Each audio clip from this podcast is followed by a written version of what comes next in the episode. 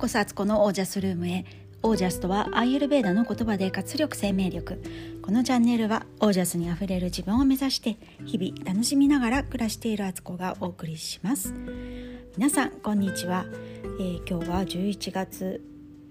10 16日、えー、現在、えー、ん？火曜日。現在12時12分。1212お昼の12時12分です、えー、皆さんいかがお過ごしでしょうか？今日は関東地方はねすごいね朝からねあの素晴らしい日の出で、えー、晴れ渡っております、えー、とても良い天気でね。本当はねあのもう午前中のうちから外に行ってねえー、まあ、車はちょっとガソリン入れたり洗車したりそのついでにねウォーキングしようなんて思ってたんですけどこの日差しの中ではさすがにちょっとね暑いなと思ったんで、えー、出かけるのはもうちょっと後にしようと思っております。はい、えー、そして今日お話ししたいことは、えー、子供は預かり物であるという話です。えー、よくね子供は授かり物って言いますけどそういうその意味合いももちろんあるんですけど私はなんかね自分の子供を育てていてあのあ今ただ預かってるだけだなって思う時がね最近よくあるんです。で特に、まあ、うち3人子供いてね、えー、そのうちの、えー、真ん中の男の子あの、まあ、上下女の子でね真ん中男の子サンドイッチされてんですけど、えー、そのね真ん中の男の子息子唯一の息子ですけど、えー、小さい頃から、まあ、この直感がよく働く私ですのでなんとなくまだね子供が全然ちっちゃくって保育園児とか5歳ぐらいの時とかになんかなんかこの子は将来自分の手元からもっと遠いところに行ってしまう気がするっていうねなんか直感があったんですよ。それはまあどうなるかまだねわからないですけどなんとなく何の確証もないし何のエビデンスもない、えー、ただただ私が勝手に感じたことなんですけどなんかこうね息子であることは変わりないし息子も親をねこう大事にしてくれる子であろうっていう感じはするんですけどうん。なんか親が手が届かないところにこの子は行くんじゃないかっていうね。あの、まあ、物理的に言えばこう海外に行くとかなんかこう私がね全然わからない例えば物理の世界のねなんかそういう研究をするとかうんなんかこう会いたくても彼に会いたいなと思っても彼の周りにはもっと人がいたりとかしてこうで彼も親を大切にするからこう会いに来たりとかねしたいと思ってくれててもなんか他で忙しくなるみたいな。なんかイメージ的にはそんな感じなんですけどそういう感じがしてたんですね。で彼はあの小学校の時に自分からね中学受験をしたいと。なんかもっといろんなことを深く学んだりとか知らない世界をもっと知っていきたいから、え自分から中学受験をしたいって言ったりとかね。で、まあ、それで私立の中学校に入ったわけですけどで今は、えー、高校になったらアメリカのね、えー、ボーディングスクールと言われる寮のあるね、えー、私立の私立の 高校へ行きたいと言うておるわけですよ。まあ、それはそれはねまたすごいねあの経済的な面ではね嘘でしょっていうね嘘ぴょんみたいなぐらいのお金がかかったりってくるので、まあ、そこはそこでね今ねどうしていこうかっていうふうにいろいろ考えてるとこですけどそんな感じでねもう具体的にあ将来的には本当すぐあと何年後かにはリアルに私の手元からこう巣っていくなっていうのもあるんですよ。でそんなこんなでふと考えた時にこの間ね急に私今ただこの子をね息子を自分の息子みたいな自分の子供みたいな所有物とかっていう考え方じゃなくてあ本当に一時ね子供がまあ15歳とか18歳ぐらいになるまである程度独り立ちできるまで預かってるんだなっていう大切な預かり物であってその大切な預かり物をきちんと手をかけて、えー、育てていってであのそのね預かっていた子供が自分の力で歩き出して、えー、外の世界にね羽ばたいていく、本当その一瞬を手伝わせてもらってるだけだみたいな感覚がすごいこうまたそういうイメージがブワーッと広がってきたんです。でその息子のことに関してはそういう具体的にそういうことがあるから余計思ったんですけどでも引いてみれば長女も末っ子次女もねあ本当にこの子たちの成長の一時をねこう共有させてもらっているだけで本当にこその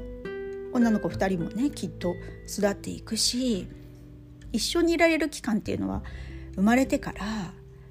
十何年ですよ長くても20年ちょっとぐらいとかじゃないですか。なんかその期間ってまああの普通だと思うんですけどそれぐらいの年数で大体子供がね巣立っていくっていうのはその間に親の方がこの子はあの預かり物だっていうふうに思ってね子育てをするのとあの自分の所有物だっていう感覚でねあの一心同体みたいな気持ちで思ってるのとでは子育ての仕方とか接し方とか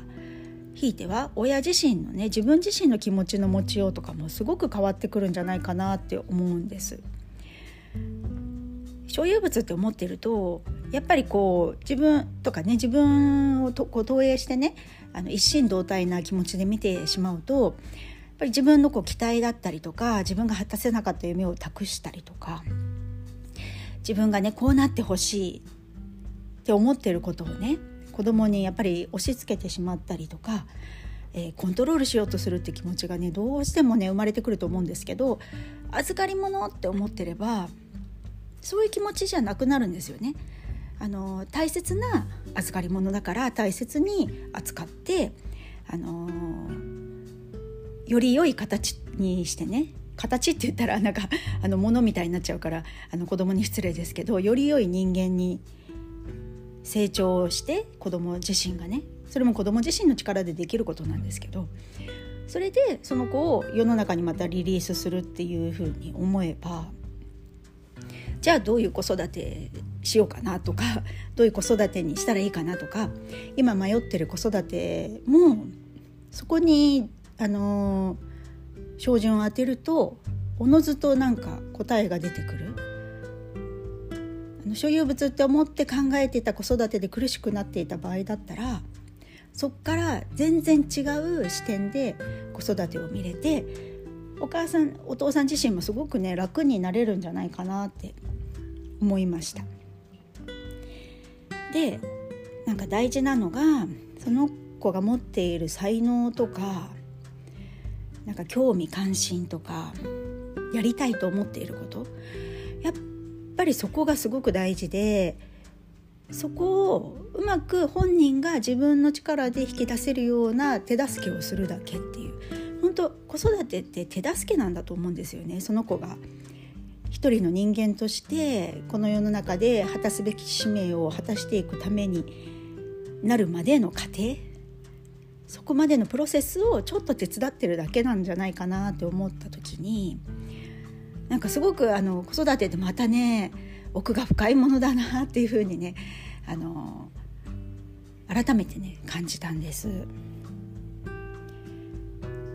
だからねこれからね親になるかもしれないと思っているねこのラジオを聞いてくれている若い世代の方とか。もしいたらなんか子育てとかねなんかすごく大変そうとか責任重大とかね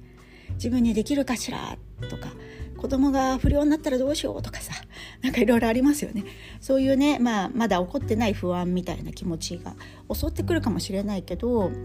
本当にねあの預かり物でちょっと手助けするっていう感覚でいいと思うんですよ。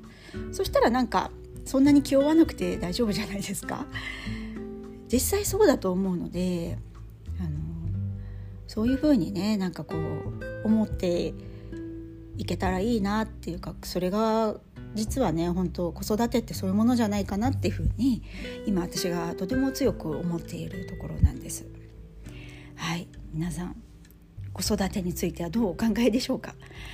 なんかこのポッドキャストって新しい機能が出たみたいで、えー、皆さんからの感想とかを直接受けられるようなことができたっぽいですよね。ちょっと何の設定もしてないし どうやっていいのか分かんないですけどもしなんかうまくそれがねあの使えるようになったらあのぜひぜひコメントとか感想をね直接ね送ってみてください。はいということで、えーと、今日はねこれからね、えーと、もう一本のねラジオのスタンド FM の方録音してから YouTube のね一本あの YouTube もね昨日ね動画ができたのでそこにナレーションつけて、えー、今日なんとか YouTube リリースしたいなって思ってます。もう本当にただただアラアラフィフの、えー、日常の Vlog になってるんですけどあのー、それはそれでねなんか結構やっぱり YouTube って面白いですね。動画って面白いなと思ってあの目からの情報ってやっぱすごくたくさんね情報あるからあのそれを見てまた私のあの生息を あの確認していただければと思います。はいということで今日はこの辺で皆さんの暮らしは自ら光り輝いてオージャスにあふれたものです。オージャスただ手伝っているだけそしてそれはとっても大きな支えです。